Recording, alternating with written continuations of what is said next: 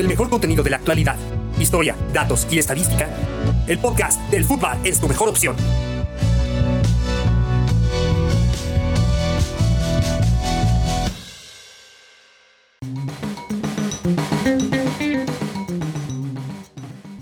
Bienvenidos al Footbar Podcast, el podcast que es como los mundiales.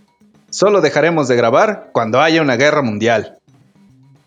La alineación para el día de hoy tenemos a Joaquín. ¿Cómo estás, Joaquín? Muy bien, muy bien, Marcos. ¿Cómo están todos por allá?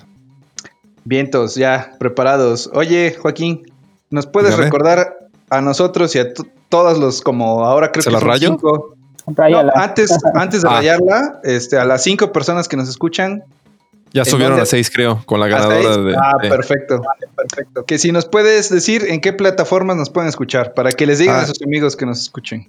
Claro, claro. Ah, ten- te- estamos en Anchor, en Breaker, Google Podcast, Apple Podcast, Pocket Cast, Radio Public y creo el más importante y el que más se, oye- se oye o, o escuchan, el Spotify.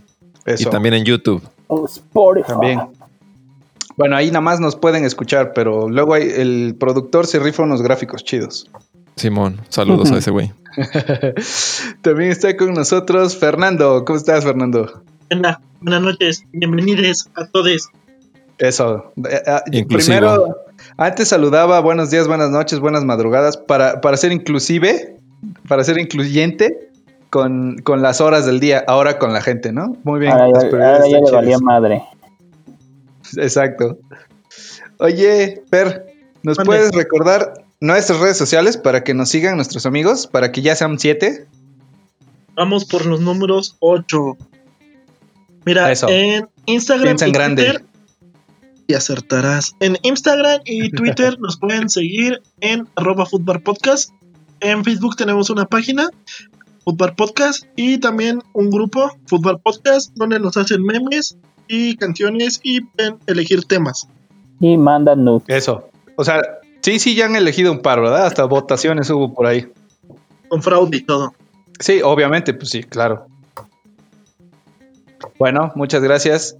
También está con nosotros Eric. ¿Cómo estás, Eric? ¿Qué onda? ¿Cómo están? Muy buenas noches, tardes, madrugadas, lo que sea. Este, es un gusto estar nuevamente con Eh. ustedes. Eso, eso, ya traes la actitud. Y invocó a Simón. Muy bien. ¿Al gran varón o a la ardillita? La ardilla. Ardillita. Ok, sí, esa es la chida, bueno. Y está con nosotros Misael. ¿Cómo estás, Misael? Bien, bien, aquí ya por fin en las frías noches de Toluca. Por fin ya dejó de hacer calor. Ah, caray, yo aquí en, el, en la CDMX, un poquito de calor. No, no, no puedo decir calor, calor, pero frío definitivamente no. Aquí sí está haciendo frío. Lo agradezco. Agradecido con el de arriba por el frío que ya nos mandó. Para que te puedas encerrar otro mes, ¿no? Sí, no, cuarentena agarró toda la primavera. Es una mentada de madre. Ok. Ojalá el frío sí mate el virus. Al contrario. Sí, Oh, va. ¿Le da punch? Se va, va a ser el, el, este, el delicioso acto amatorio con la influenza en diciembre. Ya vamos a valer verga. No manches. o sea, Más. va- ¿Sus hijos van a hipermutar el virus? Ni modo. Bueno, pues su servilleta, Marcos, alias el Trocas. Y a punto de arrancar con el tema del día de hoy, a cargo de Misael. Y se llama, no Misael, el tema, Sí, la historia del mundial. De fútbol. Obviamente. Bueno, la, la historia del mundial de fútbol, sí, para que no vaya a haber errores en el Footbar Podcast que habla solamente de fútbol, ¿va? Bueno, hablaron de los regios, entonces ya cualquier cosa se puede hablar aquí. Y de política y de secuestros y de narco, tienes razón. La historia del mundial de fútbol, ahí está. Varonil. Ok, la historia del, fútbol- la historia del mundial de fútbol varonil. Bueno, ahora sí empecemos con esto. Dale. Corrían los años 20 y nuestro querido deporte ya era bastante popular. En muchos países ya se habían instaurado ligas locales. La mayoría de los grandes clubes europeos que hoy conocemos, como Barcelona, Real Madrid, Milan, Bayern, Juventus, ya se habían fundado. Y aunque eran ligas por demás amateurs todavía, ya se empezaban a gestar las bases para que este fuera el deporte más extendido del mundo. Por lo que ya hablábamos en el episodio de historia, que este, que es muy fácil jugar fútbol. Solo necesitas algo que patear y algo en donde meter lo que estás pateando. Y que ya habíamos dicho que puede ser tu frutzi y dos suéteres, ¿no? Sí. Sí, así de fácil, exacto. Pero este, ya se habían estado instaurando los partidos entre clubes, pero faltaba un aspecto muy importante por ejecutar, y ese era organizar partidos oficiales entre selecciones a nivel mundial. La Copa América, que en ese entonces se, llamaba Campeonato Sudamericano, ya había sido creada desde 1916, y el éxito de esta hizo que los dirigentes de la FIFA voltearan a ver con ojos de signo de dólar este tipo de competencias y quisieran organizar su propio campeonato mundial de fútbol. O sea que no tenía que ver con la fraternidad y que el fútbol que une países y a la gente, o sea, varo, directamente. Vamos a hacer el varo. y el cochino dinero, como siempre, como Ah, todo lo ha movido en el mundo. Ni modo. Las Olimpiadas de 1924 y 1928 fueron otro aliciente para organizarlo, ya que en dichos eventos se habían incluido la competencia de fútbol amateur entre selecciones, la cual fue muy bien recibida por los amantes del deporte en general. Pero eh, después de estas dos competencias, el Comité Olímpico Internacional se negó a incluir el fútbol como una competencia para las Olimpiadas de Los Ángeles 1932. Fue entonces que el presidente de la FIFA, Jules Rimet, ¿le suena este nombre? Sí, ¿Por qué le suena Sí. este nombre? porque es el nombre de la copa. copa.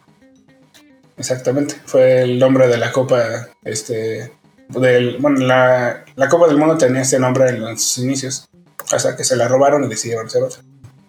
Pero eso será como está por el episodio 4 de esta saga. Entonces Jules Rimet anunció en 1928 que dos años después se llevaría a cabo el primer Mundial de Fútbol entre selecciones, con la sede aún por definir. Como todos sabemos, spoiler de los episodios de historia del fútbol, el fútbol moderno nació en Inglaterra, eso es lo que más se ha aceptado. Pero fue Sudamérica la elegida para alberga- albergar el primer torneo mundial de fútbol de selecciones. Y el elegido fue Uruguay. Este país convenció a Rimet por varias razones. Uruguay contaba con dos estadios ya construidos, uno con aforo de mil personas y otro con aforo de 20 mil. Y además construir un nuevo estadio, el Centenario, que ya iba a ser construido de todas maneras porque con eso iban a celebrar el centenario de su independencia. Y este contaría con un aforo de 90 mil personas. Además de que Uruguay había ganado la medalla de oro en las Olimpiadas antes mencionadas, de 1924 y 1928. Y porque en este punto Sudamérica ya había organizado 11 campeonatos sudamericanos. Todo esto hizo que Rimet confiara en Uruguay para ser la sede del primer mundial. O sea que Uruguay, para festejar centenario, decidió construir un estadio y no una suavicrema o algo así, ¿no? Sí, exactamente. Ah, Un bonito pues- estadio. Pues creo que era más útil. Va, me, me- me- me está gustando hasta ahorita. Sí, es mejor eso que, bueno, aunque nosotros tuvimos nuestras moneditas con las caras de los héroes de la independencia y revolución, nada le gana eso. Pues eh, yo creo que no. El mundial sí está más arriba. ¿Ustedes no coleccionaban esas moneditas? Ahorita valen un buen paro, ¿no? Sí. Pero la colección completa, creo, ¿no? O sea, la, Sí, tienes moneda- que tener todas. En Mercado Libre, si te metes, te dan un buen paro por alguna moneda en específico. pero para Oye. juntar la colección, yo creo, ¿no? La verdad, no sé. Sí, creo que sí. Danos datos exactos, sí, Chapu, si no, no los digas. Yo creo que. Y cito. yo creo que-. Yo creo que, y cito, no sé, pero lo más seguro es que quién sabe, ¿no? Más sin embargo, Más sin embargo, ok, me, me parece bien. Lo que, viene, lo que viene siendo. Lo que viene siendo. El hecho, de, el hecho de que el primer mundial fuera organizado en Sudamérica hizo que varios clubes europeos se emperraran por la decisión. El principal berrinchudo fue, por obvias razones, Inglaterra, el cual no participó porque decían que ellos fueron los que inventaron el fútbol y que por lo tanto el primer campeonato mundial debía celebrarse en su país y que buah, buah, buah, lloriqueos, lloriqueos. Oye, ¿ya existía la FIFA? Sí, ya la FIFA surgió en 1916, me parece. Eh, eh, ¿Saben en dónde está la sede de la FIFA? Porque no es, no es este, Inglaterra, ¿no? Es en Suiza, Suiza, ¿no? Suiza. Suiza. Ok, ok. O sea, por más berrinche que hicieron y de todas maneras se la pasaron a Pérez Prado. Ya lo busqué rapidísimo. Y fue el 21 de mayo de 1904. La FIFA. La FIFA, desde Ah, 1904. no, ya tenía un rato, sí, ya tenía En un rato. ya tenía como, ya tenía como 20 años. güey. Exacto. en 2004 hacen un amistoso, ¿no? Por ese centenario que juega Brasil contra Francia. Ah, claro, con las, las playeras retro, como tenían como unos cordones como de zapato, Sí. ¿no? Y Sí, así es. sacaron una foto con balón de cuero de esos, este, de, como de gajos todavía, pero nada más fue para la foto. Como Sí, sí, sí. deportivo de, de pueblo. Ándale. Bien, bien. Ok. Gracias, gracias por la respuesta, caballeros. Continúen, por favor. Sí, además, de hecho, se principalmente se fundó. Bueno, la sede estaba en, en París, en Francia. Porque pues, Georges Lemaitre era francés. Esto fue una mentada de madre para los ingleses, ¿no? Les quitan la sede de la FIFA y les quitan el primer mundial. De todas, maneras, de todas maneras, si hubieran sido tan chingones, hubieran ganado las Olimpiadas de 24 y 28 para que tuvieran méritos para ganarse. Ese es un O tema importante. mundial, o que ¿no? no hayan pecheado, ¿no? De hecho, Uruguay este, dice que esos, esas dos Olimpiadas deberían de co- este, considerarlas como campeonatos de Copa del Mundo. Así Entonces, es. en este caso, Uruguay tendría tres mundiales ganados si es que les harían, le llegaran, le llegasen a hacer caso de que. Tendría cuatro con el de Brasil 50. ajá, Que se cuenten como el PRODE, ¿no? ándale, Nah, pero eso se me hace a mí una mamada, la verdad.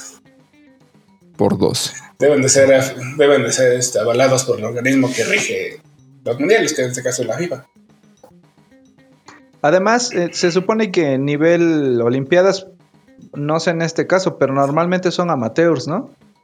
Este, de hecho, los primeros mundiales fueron a nivel muy amateur, Pues, ah, porque todas las ligas eran amateurs, básicamente. Claro, por eso. tienes razón, tienes razón. Y también las Olimpiadas que, que según Uruguay pide como campeonatos mundiales eran muy similar a lo que eran los primeros mundiales. O sea, no, no había un límite de edad ni nada. Entonces por eso según las, las quieren exigir como si fueran campeonatos, campeonatos mundiales, que también yo estoy de desacuerdo y que queden como campeonatos solamente olímpicos. Eres O sea, un negro envidioso. Exacto. ¿Cuántos mundiales tenés vos? No, tenemos unas Olimpiadas ya de pérdida. ¿no? Ok. bueno, O sea, Uruguay ah- sigue teniendo dos, entonces Y con límite de, con límite de edad es más difícil. sigue siendo Sí. envidioso. D- digamos, sigue siendo negro envidioso. Digamos que por las características sí podía aplicar, o sea, el nivel de complejidad sí, sí son similares. Aquí está muy fácil, no existía el mundial, no existía el, el- el aval por el lado de FIFA. No existía el tanto, concepto de, no existía el concepto de mundial, entonces no puedes tener un mundial antes de que se genere eso. así de fácil, ya deja de estar de chillón, ¿no? Ajá, exactamente. Pues sí. Bueno, aunado a esto, otros combinados europeos no asistieron porque se quisieron unir al boicot europeo y además porque la distancia era muy larga. Y en aquel entonces, pues tenían que cruzar todo el océ- océano Atlántico en barco, de norte a sur en barco. Eran días, ¿no? De viaje. Sí, era- Pues yo creo semanas, porque, o sea, cruzar, cruzar el charco y luego hacia abajo, ¿no? no o Sí, sea, no creo que se la aventaran directo hasta, hasta Uruguay de España. No, aparte este, eran carretas todavía, entonces era más, era más rápido todavía viajar en barco desde Europa hasta Uruguay que aterrizar, no sé, en Brasil e irse este, en carreta. Exacto. No, pues imagínate su viaje de, no sé, un mes y iban a llegar sin entrenar, ¿no? No, est- eh, sí estaba complicado. Igual Pero- rinche, pero sí estaba complicado. Entrenaban en los barcos, de hecho. O sea, Sí, no- las, no- selecciones solo- europeas que sí fueron entrenaban en los barcos. En los la barcos. Cubierta. O sea, estás diciendo que los comerciales de la jaula este, no innovaron nada. no. Ok, ok. Un tributo. Imagínate, imagínate, pobre pendejo que se le fue el balón, tenía que nadar por él. Ándale. Bueno, empezamos. Mundial de Uruguay 1930. Después de todo este lloriqueo, fueron 13 las selecciones elegidas para disputar el Mundial de Uruguay y fueron acomodadas en cuatro grupos, de los cuales solo los líderes de cada grupo avanzarían a la ronda de semifinales. En el grupo A estaban Argentina, Argentina, Chile, Francia y México. Que ahí estuvimos debutando en el Mundial, en el primer Mundial. Ganando como siempre. Ganando como siempre. Golizas. Los mexas siempre jalan un montón de gente, ¿no? Cualquier mundial. No sé si desde ahí, pero luego hasta somos invitados a otros torneos, ¿no? Por eso. No está, por- no está- no está Don Tony para que nos este, avale Para- si había para que nos raza. diga si fue, exacto. Alguien tiene que ser goleado. Alguien tiene que quedar en último lugar. Ok. ok. En el, en el grupo B estaban Bolivia, Brasil y Yugoslavia. Yugoslavia fue, estaba este, en el centro de Europa, casi en el este, entonces, ¿cuál es el pretexto de los demás? Para No, no, pues berrinche, berrinche. El berrinche. En el grupo C estaban Perú, Rumania y Uruguay. Y en el grupo D estaban Bélgica, Estados Unidos y Paraguay. Entonces básicamente era una Copa América con invitados. Como, como ahorita también, ¿no? Ya como ahorita que llevan a Japón y a México y a Costa Rica y no sé qué, quién más quieran invitar. Pero Estados Unidos lleva puros escoceses, ¿no? Y por eso queda en esa. En ese ingleses. Ajá. Era puro cachirul. Ay, y hoy ya no, ¿no? Hoy no hay este Boca Negra y González y. Ja, Pulisic. Pasan No, los lo que pasa es de africanos que- se, burlan de sus comentarios. E- En ese tiempo, todos los escoceses vinieron a, a las fábricas de Estados Unidos y los contrataban las fábricas para jugar con el equipo de fútbol. Entonces, O sea, estás incluso diciendo que llegan al tercer lugar de ese mundial. estás diciendo que el odio hacia los extranjeros que predica el tío Trump es una cosa ridícula porque ese país fue forjado por extranjeros. ¿Es lo que estás diciendo? O sea, el bola de Trump llegó de inmigrante ilegal. O sea, Ah, mira nada más. O sea, acuérdate que Estados Unidos es un país anti-inmigrantes, Ajá, formado por inmigrantes, entonces correcto. Que nada más faltaba que se llamara Estados Unidos eh, en lugar de Estados, Países Unidos, ¿no? Países Unidos de América. Unidos. Los elegidos en el grupo A para ser los protagonistas del primer partido del Mundial fueron Francia y México. Laurent marcó el primer gol de los mundiales y ese partido terminó con un bonito 4-1 a favor de la selección gala, así se siente Sí. México. ganando como siempre desde nuestra primera este, salida al mundo. Oye, nada más falta, falta que diga que perdió uno, ganó uno y empató otro y le alcanzó para la siguiente ronda y luego le pegaron una perriza ya en, en fases directas, ¿no? Sí, no, spoiler no. Ah, ni calificamos, güey. no- ni siquiera ganaron un partido. El primer partido lo ganaron creo que hasta el 66, entonces 62. falta, falta todavía. Otros tres capítulos. Otros tres capítulos para eso. No se pierdan los siguientes tres capítulos de este tema. Era nuestra primera esta, por aparición en sociedad y nos vapulearon bien feo. Pero este triunfo poco le sirvió a Francia, ya que Argentina ganó sus tres partidos: 1-0 a Francia, 6-3 a México y 3-1 a Chile. Y así se clasificó a la segunda, a la segunda, a la segunda fase. México obtuvo la maravillosa cantidad de 0 puntos al perder sus tres partidos. También tuvo el honor de recibir el primer hat-trick del Mundial por parte del argentino Stabile. Y, de- y, eh, en un récord positivo, fue, fuimos los primeros en marcar un gol vía penal a cargo de Rosas. O sea, recibimos el primer gol, recibimos la primera derrota, recibimos el primer hat trick, pero eso sí, marcamos el primer penal. A huevo. Muy bien. Viva muy bien. México. Viva México. ¿Lo cobró Jiménez? No. Nah, fue Ok. el, el tío abuelo de Jiménez. El abuelito. Ok, ok, ok. El pelón rosas dijo, güey. Pelón Rosas. en, el grupo, en el grupo B, en el grupo B, Yugoslavia aseguró su pase al ganarle 2-1 a Brasil y 4-0 a Bolivia. En el último partido, ya sin nada que jugarse más que las caguamas post partido, Bolivia, eh, Brasil goleó a Bolivia 4-0. Bueno, no es Brasil, ganó las caguamas de, para poder dormir a gusto. Ganó unas plantas de coca. Las caguamiñas, por favor. Unas, este.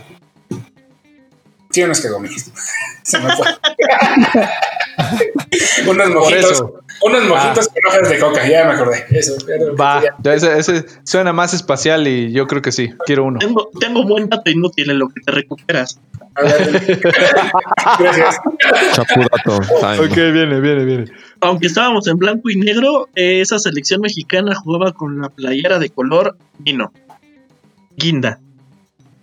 No, no era Sí. tricolor. En verde. personal, en lo personal, la playera que más me gusta de la selección es una de ese tono. Y Creo los, que sí. y los pantaloncillos azul marino, ¿no? Sí. La del Ah, 2002. o sea, ese- el uniforme original era pantalón azul Marino, con la sí. pla- Y con la, pla- con la camiseta, playera, remera, guinda, vino. No eran, no eran grises como Pedro Infante. güey. Pedro Infante sí era gris, ¿no? No. No tenemos evidencia de que no sea gris. Creo que Pedro solamente Infante le dio color uniforme? tizoc, ¿no? Era monocromático, creo, güey. Era otro México. Era otro México. Un México en blanco y negro. Qué bonito. En el grupo C, Rumania inauguró el grupo con una victoria 3-1 a Perú. Pero fue el anfitrión Uruguay quien se hizo con el boleto a semifinales, gracias a una victoria por la mínima a Perú y goleando 4-0 a los rumanos. En el grupo D, los gringos dieron la sorpresa al golear a Bélgica y Paraguay, ambas por un marcador de 3-0, para clasificarse a semifinales, poniendo en alto a la CONCACAF, ya que es, es la única ocasión en la que un equipo de esta confederación ha avanzado a las semifinales del Mundial. USA. USA. Así fue que quedaron los cruces para las semifinales. Argentina contra Estados Unidos y Uruguay contra Yugoslavia. Los argentinos le pasaron encima todo el carro a los gringos, goleándolos fácilmente 6 a 1. Mientras que en la otra llave, Yugoslavia so- sorprendía al local al minuto 4 con un, con un gol, ah, con un gol en, en ese minuto. Y minutos después les, anula- les anularon un gol legítimo para posteriormente ser masacrados con 6 goles de los uruguayos logrando así que América fuera para los americanos en la primera final del Mundial. Y clásico. Pues yo creo desde ahí se instauró el clásico, ¿no? Yo Desde supongo que... No, ya traía Ah, ah, ok. Sí, aparte ya ya llevaban 11 campeonatos sudamericanos, seguramente se, se enfrentaron muchas veces ya desde ese entonces. Tienes razón. Me largo de aquí por dar chapudatos este, ridículos, disculpen. Cierras la puerta cuando salgas, por favor. Ok, pero despacito porque no vaya yo... Que no, no las azotes, güey. Exacto, sí. Perdón. Así fue que... Ah, soy lo leí, perdón. Ando muy pendejo hoy, perdonen ustedes. Nada No más hoy. radio escuchas. Sí, nada más hoy. Eso No, pero ¿sabes leña, qué? Pero Esa me-. Eso me pasó por escuchar en la mañana el- los dos episodios de Los Regios. No lo hagan, por favor. Es un espacio entre uno y otro, porque sí, te acaban las neuronas peor que el termómetro del Walmart. Yo te voy a defender, amigo. Aquí le regó Chapu por no meter rápido el chapudato. Sí, Era, era el momento. Yo no di el dato, güey. Tú lo diste. Pero hace rato sacaste heroicamente un chapudato para que se recuperara y ahorita no, entonces es tu culpa. salvó. Exacto. Bueno, Yugoslavia se negó a participar en el partido por el tercer lugar como forma de protesta por el arbitraje en su partido contra Uruguay. Eh, como que como ya dije, eh, el árbitro había anulado un gol eh, yugoslavo que era legítimo. Así que Estados Unidos obtuvo el tercer puesto. Viva CONCACAF, viva la picardía sudaca y viva el escritorio, cómo no. La gran final, el 30 de julio de 1930, en el pletórico Estadio Monumental, Monumental con un lleno total ante 90.000 aficionados, de los cuales 20.000 eran argentinos, y se informó que el estadio ya se había llenado dos horas antes del inicio del partido. Se llevó a cabo la primera final del Mundial entre Uruguay y Argentina. Uruguay empezó ganando al minuto 12, pero Argentina reaccionó con dos goles antes del descanso.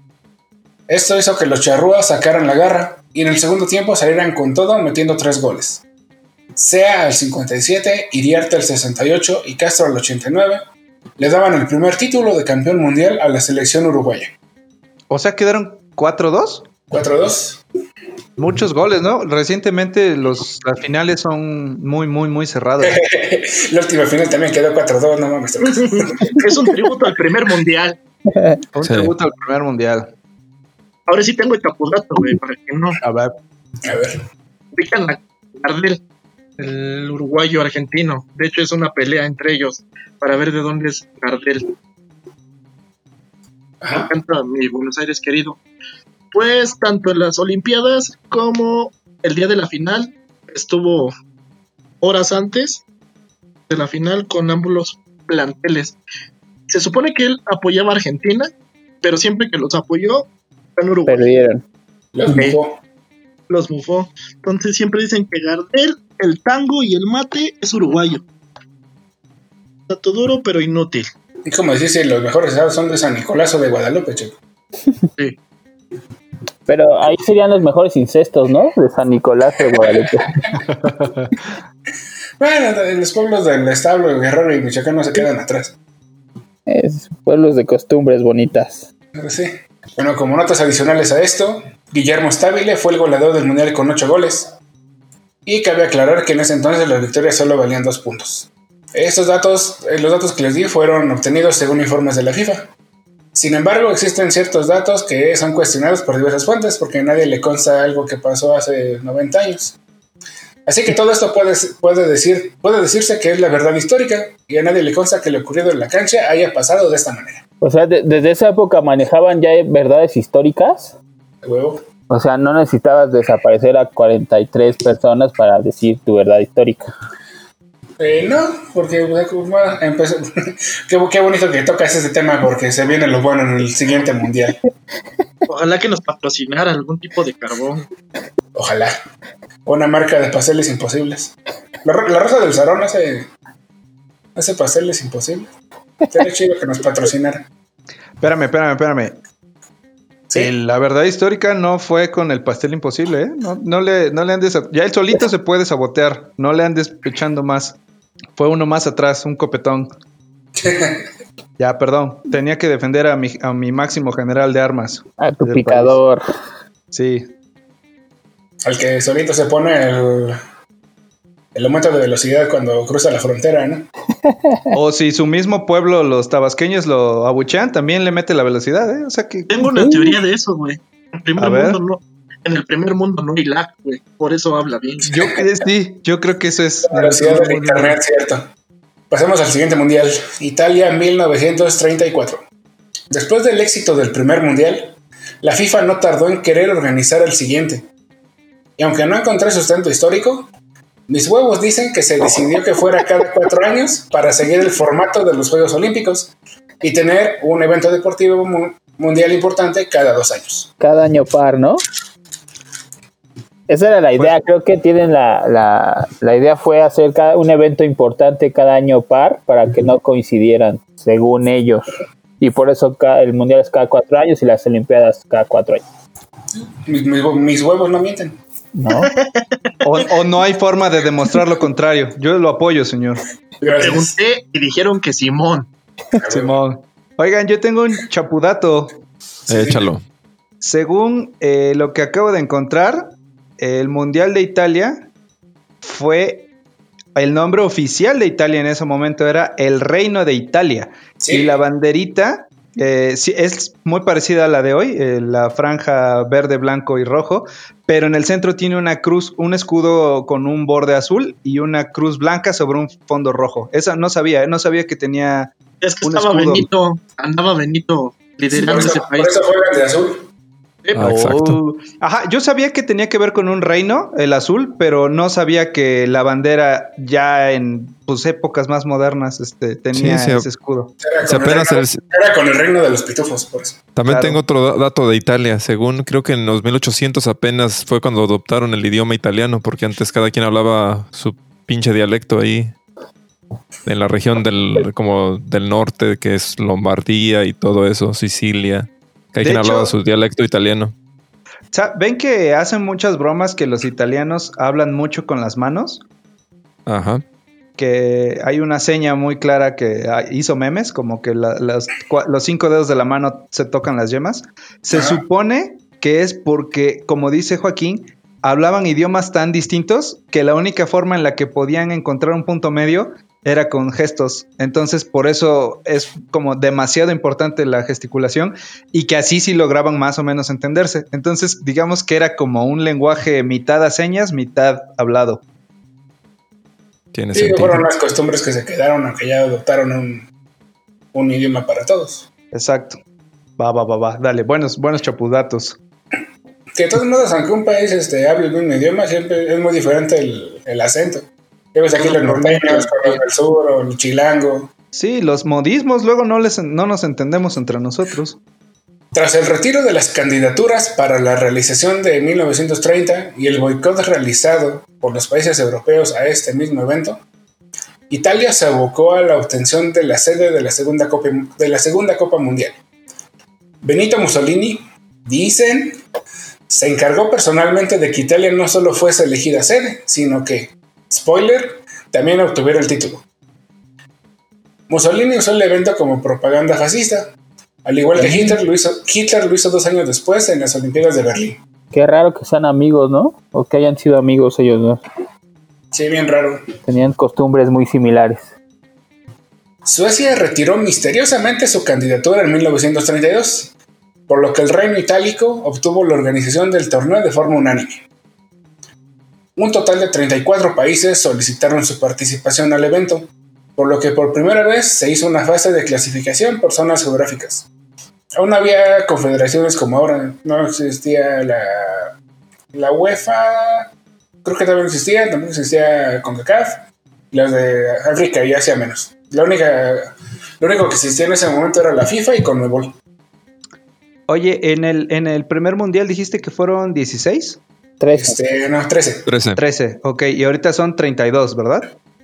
Son 34 los que mandaron su cartita para decir yo, yo quiero jugar. Y esos Ok, ok. 34 hicieron su clasificación como se hace ahorita de el hexagonal y la de Conmebol y así.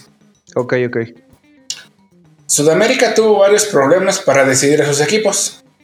Uruguay devolvió el berrinche del primer mundial y se negó a participar, sumando al boicot a Argentina y Brasil, quienes no querían participar en las eliminatorias. Argentina debió haber jugado con Chile y Brasil contra Perú, pero los dos seleccionados importantes se negaron. Finalmente la FIFA y Conmebol, por sus huevos, decidieron que Chile y Perú habían abandonado y que no se habían presentado a jugar en un episodio más de Picardía Sudaca. Creo que sí era mucho más este, vistoso mandar a Argentina y Brasil que a Chile, y- Chile y este, Perú. Y así fue que se eligió a los representantes, a los representantes de Sudamérica. O sea, espérame tantito. Sí. Si hubiera sido que Perú y Chile hubieran asistido a ese mundial y Brasil no, entonces ninguna selección tendría el récord de participar en todos los mundiales, ¿no? Ajá. Porque Brasil Sí, es es. el único que ha jugado todos los mundiales. Sí. Brasil. Y con, con Papi con nuevo les dio el boleto. Les dio el boleto.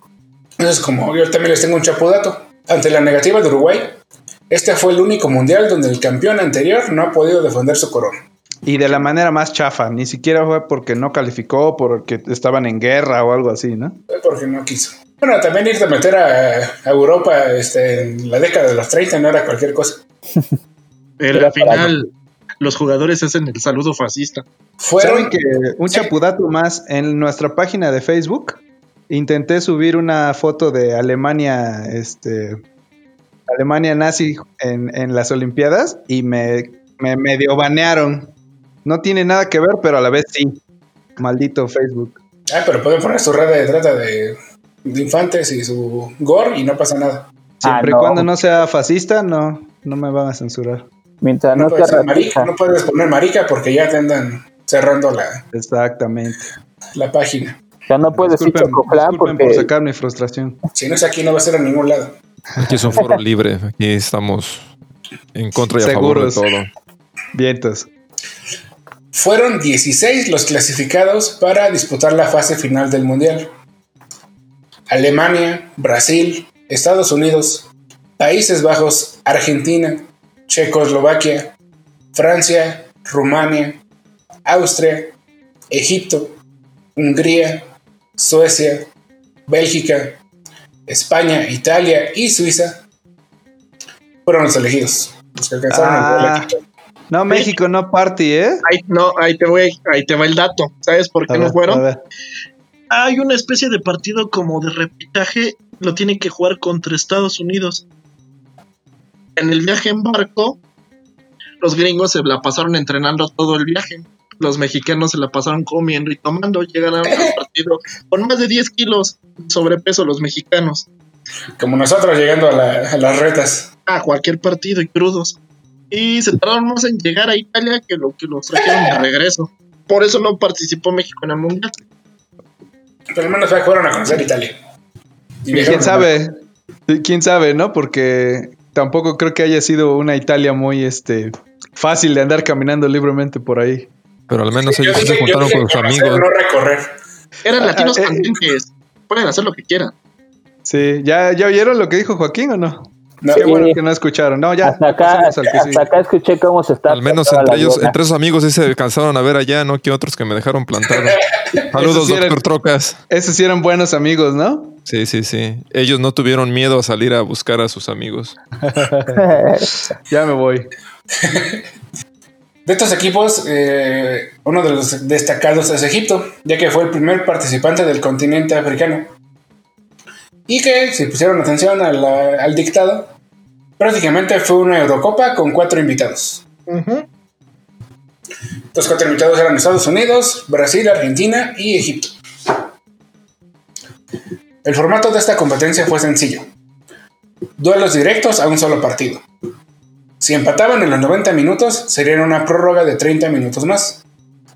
Y en caso de que se mantuviera el empate, jugarían otro partido completo, ya que no se había instaurado la tanda de penales como un método de, de desempate. Entonces tenía que ganar la cancha sí o sí. Así fue que el Mundial de 1934 inició desde la fase de octavos de final, el 27 de mayo de 1934. Los partidos de cada fase se jugaron a la misma hora. Italia contaba con ocho estadios dispuestos para el Mundial, lo que hizo posible eso. Pues como no había tele, ni- pues, radio ya había, por tele no. Eh, de Entonces, hecho, es el primer mundial que transmite por radio en vivo. ajá. Tenías que elegir bien qué partido, el, qué partido este, escuchar. porque todos fueron a la, todos fueron a la misma hora. Como jornada 17 de la Liga Mexicana. Acá me extraño eso, estaban chidos esas jornadas. Sí, estaban buenos. Los cruces fueron los siguientes. Suecia despachó 3-2 a Argentina, Alemania 5-2 a Bélgica, Suiza le ganó 3-2 a Países Bajos y Checoslovaquia 2-1 a Rumania. Hungría empezaba este, a ser protagonista de los mundiales, ganándole 4-2 a Egipto. Austria derrotaba 3-2 a Francia para hacer llorar a Jules Rimet. España le ganaba 3-1 a Brasil. Y e Italia barría 7-1 a Estados Unidos. Como notarán, no fue una buena primera fase para los sudamericanos, ni para los otros dos invitados, ya que los cuatro los mandaron a chingar a su madre en esta fase. Jugaron 90 minutos y se tardaron más en llegar. Sí, básicamente. Al menos duraron más que México. Sí, dieron- O que Sí, las es- chivas en el Mundial de Clubes. Entonces fueron por sushi, ¿no? ¿Qué fue? básicamente duraron lo mismo que las chivas en el Mundial de Clubes. Nada, ok. Eh, después de esto, solo quedaron equipos europeos para la fase de cuartos de final, que se jugó el 31 de mayo de 1934. Alemania alcanzaba su primer semifinal, ganándole 2-1 a Suecia. Los checoslovacos despachaban a Suiza 3-2. Austria hacía lo mismo con Hungría 2-1, mientras que local Italia empataba con España 1-1. Como recordarán, las, las reglas del, del Mundial tenían que jugar un partido de desempate. Ese partido de desempate fue al día siguiente. Nada de mamadas de ahorita que los jugadores que, ay, no quiero jugar porque llevan dos partidos a la semana. Al día siguiente, Italia le ganó 1-0 a España con gol de Giuseppe Meazza, que era el ídolo del Inter de Milán. En las semifinales, se- que se celebraron el 3 de junio de 1934, Checoslovaquia le ganó a Alemania 3 a 1, mientras que los italianos, quienes jugaron tres partidos más una prórroga en cuatro días, despachó a Austria con un gol de Guaita. Lo que pasa es que Benito Mussolini estaba atrás de la portería del rival con un fuete y esa era la forma en la que los, los impulsaba. Era una muy buena motivación. Claro. ¿Quieres vivir? Gana, perro. No, profe, pero jugamos antier, me vale verga. Tienes que jugar otra vez. Fuetazo en la cara para... La cara por Sí, por ¿Entendiste? razón. Ándale, por rezongón. ¿Entendiste la indicación? Sí, profe, perdón. Pues de hecho creo que sí los amenazaron de muerte si no ganaban el mundial. La final, ¿no? Ahorita vamos con eso. Ah, se está poniendo bueno. Exacto. Los chapodarros con todo. En el partido por el tercer lugar, Alemania empezaba su así de protagonismo en mundiales al ganar el duelo a Austria por 3 a 2.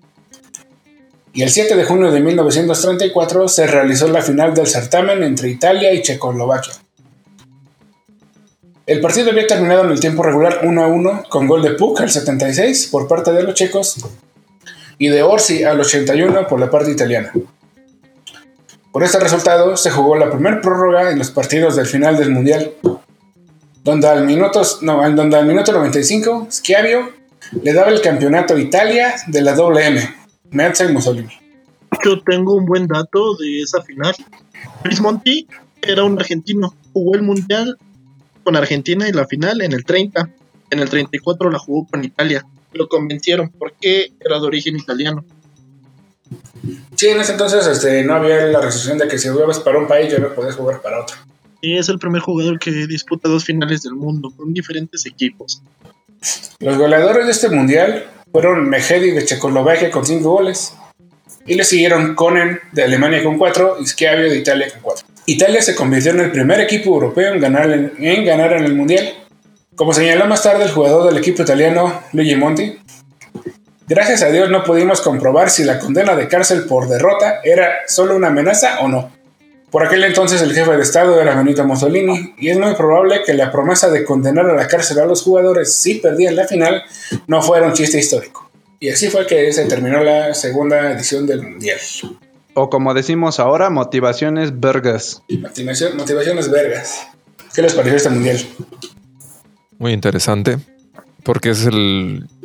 Ya están en me- medios tensos los, los países, ¿no? Para, Sí, por- o sea, el, el, este, ya viene mucho el fascismo, el nazismo, el, sí están haciendo el. El franquismo en España también se estaba empezando a... Empezaban a politizar. ah, Y, y cabrón. Muy O sea, básica- básicamente, el, es, desde sus orígenes eh, siempre ha estado en conflicto con los temas del mundo, ¿no? Nada de que es la forma en la que convivimos todos pacíficamente y, y los niños son libres y, y las Que palomas es una forma de, de ejemplo para, estar mejor y unir países. Era una de- forma de medírsela, pero con balones, güey. Exacto, Con básicamente. todo y bolas. Exacto. Pasamos al tercer mundial. Francia 1938. La organización de este mundial estuvo manchada y condicionada por el clima bélico y político que se vivía en esos años en Europa. O sea, vamos subiendo de rudeza. Muy Sí, bien. ahorita este mundial fue donde ya casi explota todo. A la vuelta de la esquina ya se podía apreciar la bonita, la bonita Segunda Guerra Mundial. Pese a esa pesada atmósfera, a Jules Rimet le chupó un huevo la situación y decidió que el viejo continente volvía a ser el, el elegido para acoger la tercera edición de la Copa del Mundo. Originalmente se la darían a Argentina, la sede, pero habían pactado que las sedes se las distribuirían al- alternadamente en Europa y Sudamérica. Pero Rimet quería tener la Copa del Mundo en su natal Francia a la de huevo. Así que qué mejor que organizar el Mundial al lado de un país que se lo está llevando a la verga, el franquismo español. Uf, Básicamente pasando la frontera estaban matando la en la guerra civil española. Dicha elección, otra vez, para que vean que hace 90, 90 años también había un chingo de ofendiditos generación de cristal, despertó un gran malestar en los países de América. Debido a dicho malestar se originó otro boicot organizado por los argentinos y la gran mayoría de los americanos se sumó a dicho boicot. Entre Ah, o ellos- sea, sí. llevan dos de tres boicoteando. Muy bien. De hecho, las tres estuvieron boicoteadas porque en el primero los europeos no quieren venir y en el segundo tercero los americanos no quieren ir. De los países que se sumaron al boicot estaban Colombia, Costa Rica, El Salvador. ¿Quién le iba a hacer caso a El Salvador? Pero bueno. Estados Unidos, Guyana, México y Uruguay. Por otro lado, a Brasil le valió 345.603 hectáreas de picaña y decidió participar. Ya, ya estaba yo a punto de, de decir santo niño de Atocha, pero me gustó el, el- el remate. yo pensé Culinario. que le sacaron una tortilla, güey. Ya hasta me dio hambre. Sí, sí, sí. ya que contaba con un gran combinado de jugadores y porque pretendía organizar el siguiente mundial en 1942. Ja. Tras superar las eliminatorias, Spoiler, no pasó. Spoiler, no pudo. sí. Tras superar las eliminatorias, a las 16 privilegiadas se le bajó una participante, precisamente por el contexto político y bélico. tan solo cinco meses antes del inicio del torneo, se produjo el anexo de Austria a Alemania y nadie ocupó la vacante que dejaron los austriacos. Entonces ya ve calificado a Austria, pero al final Alemania dijo, véngase para acá. Y pues ya, Tenemos, Solo- dice. ten- que, tenemos, este, que tenemos dos cupos al mundial. Somos, dijeron. Y de hecho, van con la este, bandera nazi a ese mundial. Ajá. ¿A poco? Sí, estaba la bandera roja, amarilla y negra y en el centro estaba el símbolo, la esvástica. Así fueron al mundial. Ok. Así que fueron 15 los participantes al mundial de Francia 98. El 38. formato sería 98, 38.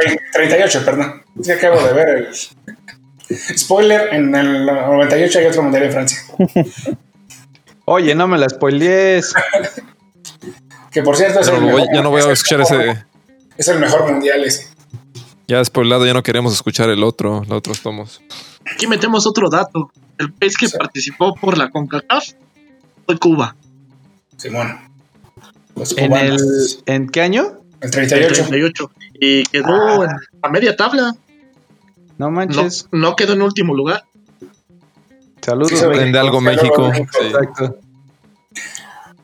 Entonces el formato sería exactamente igual que el anterior. De los directos a partir de octavos y con un partido de rematch en caso de persistir el empate en la prórroga. El hecho de que Austria se bajara del barco, del barco hizo que Suecia hiciera su debut en el Mundial directamente en la fase de cuartos de final, ya que en el sorteo le había tocado jugar contra Austria. Este mundial, en este mundial, la FIFA instauró que el organizador en turno del mundial y el vigente campeón ocuparan plazas de oficio, así que calificaran directamente al siguiente mundial norma que se mantuvo hasta el Mundial de 2002. Así que Francia e Italia llegaron a ese Mundial sin jugar eliminatorias.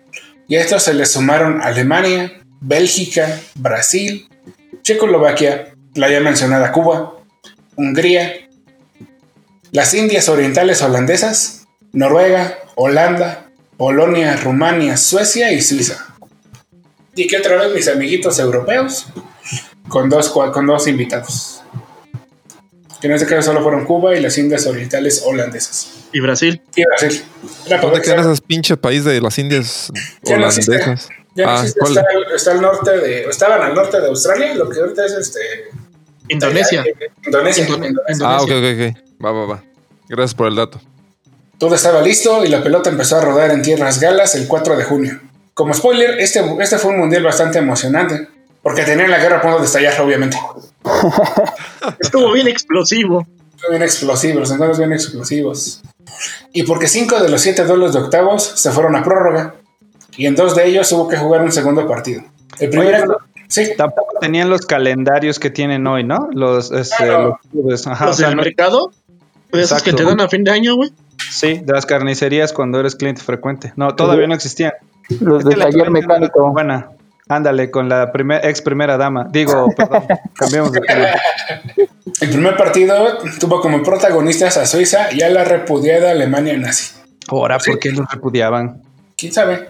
Los hinchas, los hinchas de todos los países se pasaron rompiendo las pelotas a los alemanes. Ya ve, hicieron enojar a los alemanes, güey. Sí. De hecho, ese es un, ese es un spoiler, es un chapudato que ahorita voy a, les voy a soltar. Dicho partido fue uno de los que terminó igualado 1 a 1 y que hubo que jugar otro encuentro. Pero este ya fue cinco días más tarde, sí, organizaron mejor y fue como, no, no mames, el otro día no. Hay que esperar unos días más para jugar. Y ahí se dio la primera sorpresa de la competencia, ya que la selección austroalemana vencía 2 Santos a 0 antes de la media hora del juego, pero los suizos le terminaron dando la vuelta 4 a 2. Mucho- muchos aficionados tomaron este resultado como una victoria sobre el régimen totalitario alemán. En lo personal, yo tomo dicho resultado como la verdadera razón de que Hitler se encabronara con el mundo. Aunado a la medalla de oro de Jesse Owens dos años antes en Berlín, entregada por el mismo Führer a este atleta de raza negra. Todo hizo que a Adolfito le explotara la tacha y empezara su desmadre un año después. Me, me parece que tienes razón. No, ¿Sí ¿Están, no están tengo, de acuerdo? sí, no tengo pruebas, sí. pero tampoco tengo dudas. El encuentro más, vi- más vibrante y memorable de este mundial tuvo como protagonistas a Brasil y Polonia, ya que cada equipo tenía un goleador, que era muy bueno en, esos- en esas épocas. Dichos goleadores se sirvieron de lo lindo en este partido. Los cariocas contaban con Leónidas, al que le llamaban el diamante negro, quien hizo un triplete en el partido, mientras que los polacos tenían a un- Willy Mowski, quien convirtió cuatro tantos. La verde amarela, sí, Muy brasileño el nombre de Leónidas, ¿no? Era Sí. espartano, ¿no? Ese güey. Espartano. Sí. Era Leonidas da Silva se llamaba. Ah, sí, ahí sí ya, ya se vuelve. Se vuelve, se vuelve brasileño.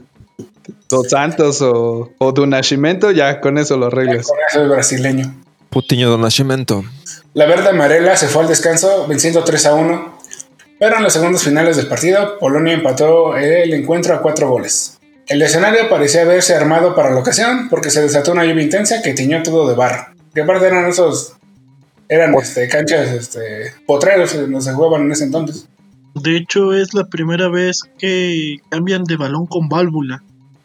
Ya no necesitaban descoser el cuero. Los porteros usaban rodilleras y gorras y todavía no se usaban guantes. No, los guantes llegaron mucho, mucho tiempo después. Sí. Fue entonces, en el tiempo extra, cuando Leónidas sorprendió a todos haciendo algo que para él era lo más común del mundo. Se sacó unos botines en pleno duelo y jugó descalzo. Lo cual le, le duró poco porque este- eso va a encontrar las reglas y el árbitro cuando lo vio lo obligó a ponerse los botines. O sea, ¿no lo vio cuando se las quitó? No, ya hasta que le llegó el balón. así. Oye, Aplicó- pero imagínate que lo hubieran pisado, tú le revientan ahí un pie. Aplicó la de niño tricky, güey. Sí. sí, sí. Con sus pies ya cubiertos, el brasileño marcó los dos tantos que le permitieron a Brasil imponerse seis goles a cinco. Oye, y el festejo fue una jeta de, ah, hubiera sido más chido si no hubiera traído zapatos, ¿no? Con el lodo ya se confundía, güey.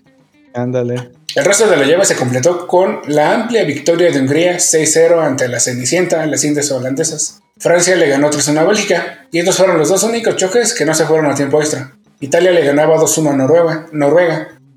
La Azurra sufrió un agónico empate que lo obligó a ir a prórroga, y en la prórroga logró el gol que le, lo, hizo avanzar a cuartos de final.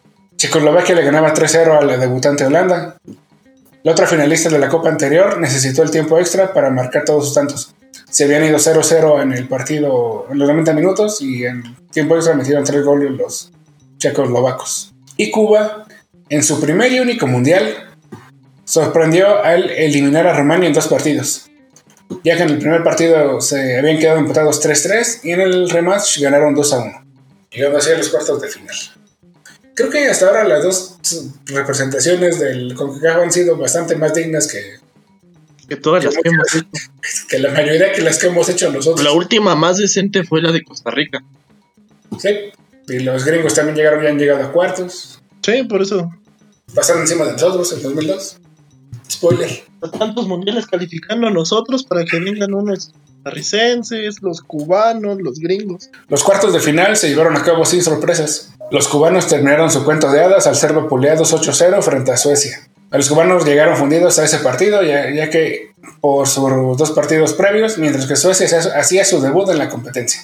Suiza también resintió el desgaste del doble partido contra Alemania y perdió 2-0 ante, Hungría. Los galos se cruzaron al campeón defensor y fueron derrotados por los italianos por un 3 a 1. Mientras que Brasil volvió a llevarse el protagónico de esta fase, pero esta vez por otras razones. En la llamada Batalla de Burdeos, ¿a qué le suena una batalla? En- que un partido se nombre como batalla.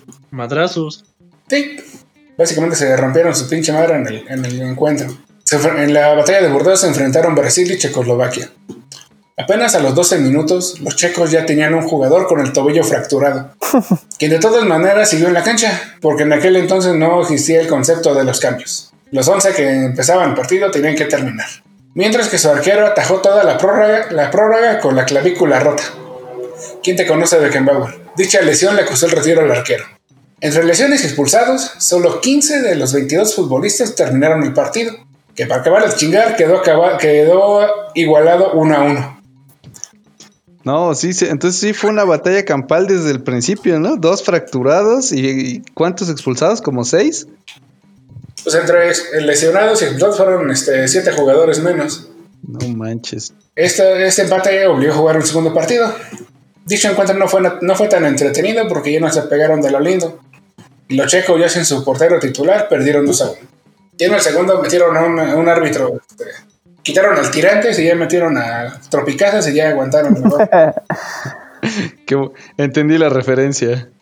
Las semifinales contaron con una final adelantada. Italia contra Brasil. Sin lugar a dudas, eran las dos mejores selecciones de aquel mundial. Por un lado llegaba la disciplinada Azurra y por el otro la habilidosa verde amarela.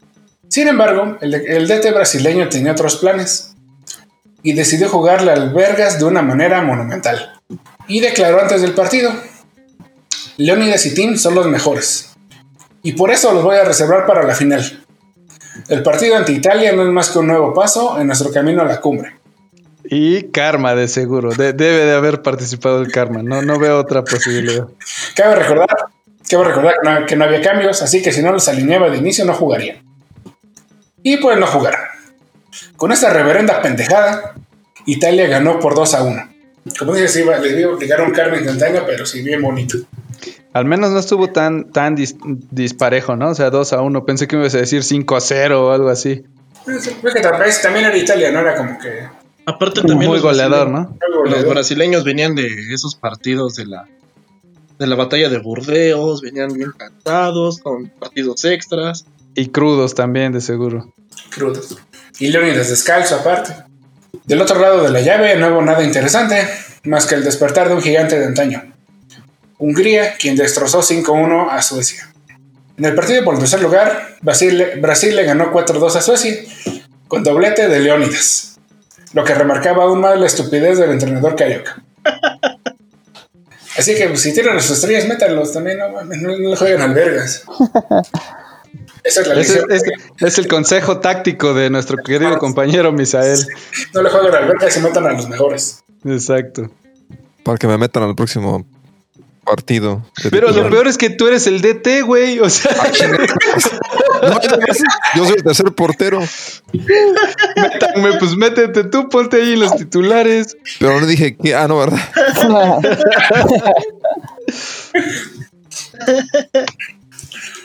Era, Sigue, 19, sí, era 19 de junio y los protagonistas para disputar la copa estaban listos. Pero había alguien tras bambalinas que decidió salir ese día. Se trataba otra vez del antes mencionado Benito Mussolini. Aparentemente, sí, El motivador, ¿no? el, mejor coach- el mejor coaching deportivo que he visto en mi vida.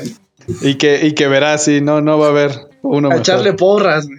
Ándale, echarle porras, sí. Sí, ha, sido, ha sido de los mejores porque, por ejemplo, Corea del Norte o China, que también han tenido regímenes así, no han destacado en fútbol. Oye, ¿no sabes que eh, Corea mintió? Es que no me acuerdo en qué mundial fue, que habían quedado en segundo lugar. Este, En 2018, güey. Perdieron la final dos- con Portugal. ajá, contra. eh, Y todos dijeron, no, pues sí, es que Cristiano Ronaldo tiene razón, pero bueno, quedamos en segundo lugar. Sí, seguro. Es que Lo bueno que ya se murió ese güey. Ese país tiene menos internet que un colaborador que quiso grabar con nosotros y no pudo. Saludos, Edwin. Saludos. Y es que nos escucha. Aparentemente, en esta ocasión no aplicó la picardía italofascista para amañar el mundial o la sede. Pero vaya que se encargó de que nadie olvidara su presencia. Y lo hizo a través de un telegrama que recordaba una frase corta, concisa y precisa, ya conocida por los tanos de, de esa época. Vencer o morir. Así de sencillo, cortita y al pie. Así de fácil. Seguido de otro aviso donde se decidió explayar un poquito más. Y cito, no me importa cómo, pero hoy deben ganar o destruir al adversario. Si perdemos, todos lo vamos, todos los vamos a pasar muy mal. O sea, aplicaron la de que si pierde mi equipo en mi familia van a sufrir, Sí, pero eh. aquí fue to- toda la nación. Sí, aquí nació, fue- aquí nació el pierde mi equipo, pierde mi nación. También aplicaron la de Cheli Llegón. O copelan o pello. Con esta maravillosa motivación, los italianos salieron al campo como si hubieran salido de un coaching lavacerebros y se despacharon con un irrefutable 4 a 2 a los húngaros. La mayoría de los húngaros se marcharon del campo entre lágrimas por perder la final, pero hubo, hubo uno que se quedó en el campo, sonriente viendo a todos ante la derrota. Ese fue el arquero Antal Sabo, quien sabiendo todo el ambiente fascista que rodeaba el partido, nos dejó esta frase para la posteridad. Nunca en mi vida me sentí tan feliz por haber perdido. Con los cuatro, con los cuatro goles que me hicieron, salvé la vida a 11 seres humanos. No manches. A sus rivales, o sea, pero quién sabe, en una de esas sí ellos también, ¿eh? Bueno, sí, no nos iban a dejar salir del país. Ándale. Como nota para el estúpido director técnico de Brasil, y Leonidas, Leonidas da Silva fue el campeón goleador del torneo. Después de este mundial, el mundo futbolístico de selecciones se tuvo que detener debido a la cruenta guerra liderada por los nazis alemanes, que ya estaba a punto de estallar. El mundial se mantuvo suspendido hasta 1950, donde los brasileños se encargaron de organizar un mundial inolvidable para ellos. Pero eso es tema para otro día, en la segunda entrega de la historia de los mundiales. Buena, muy buena. ¿Qué les pareció? Está muy interesante. Este, y lo más interesante creo que no ha sido lo futbolístico. No fue todo, el- todo lo que hubo alrededor de las Exacto. de los partidos. Es que fueron mundiales más que nada políticos en lugar de deportivos, ¿no? O sea, Sí, muy políticos. digamos que los campeones se definían en la mesa y no en la cancha. Igual las sedes, o sea, quién participaba y quién no. Este. Sí. Están escribiendo cualquier mundial, ¿no? Sí, ¿verdad? Pues sí, no, no ha cambiado nada. bueno, salvo las amenazas de muerte de, de tu presidente, creo que no. Ma- Mándame. Salvo las amenazas de muerte de tu presidente si no ganas un partido, creo que lo demás sigue igual. Pero yo creo que sí estaría bien volver a eso. A lo mejor sí ganamos. Bueno, pero con el presidente que tenemos les va a dar risa. O sea, no, no creo que se sientan muy amenazados. O va a durar todo, va a durar la participación de México en el mundial. de Aquí que acabe el discurso. Así de ya, profe, este, sí, le echamos ganas, pero sí, ya no hable, porfa. Pues sí. ¿Tú, Chapo, qué opinas de esos bonitos tres mundiales? También pintorescos, bonitas épocas.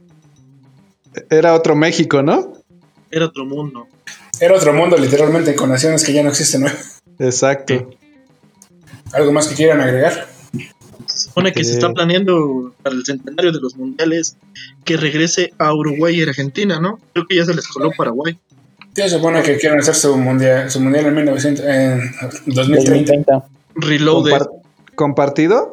Sí, Y te digo que se supone que los paraguayos se quieren unir al. Te digo que ya van a meter fiesta. 100, 100 este, equipos en el mundial y tienen que hacerlo compartido. Sí, y te digo, y, y como les decía en el, en el capítulo, si no lo han escuchado, que lo escuchen el, o cuando salga o ya salió, el de Orígenes 2, cuando los paraguayos quieren a huevo ser los creadores del mundial, perdón, no del mundial, del, del fútbol, Ajá. según. Por eso quieren también ser parte del, del, del Del centenario del, ajá. Del centenario del, del mundial. Acabo de abrir Wikipedia y justo llega hasta 2026. Canadá, Estados Unidos, México. No, no, tienen razón, no sabía que no se había eh, declarado el siguiente. Entonces está en disputa con eh, Argentina, Brasil, Paraguay, ¿no? Ajá. Y lo también lo quieren Este, Inglaterra, Uruguay. también creo. Uruguay, ¿Qué dije? Brasil. Paraguay. Ah, perdón. Ajá. Los dos argentinos, Argentina. los dos argentinos, o sea, Argentina y Uruguay y Paraguay.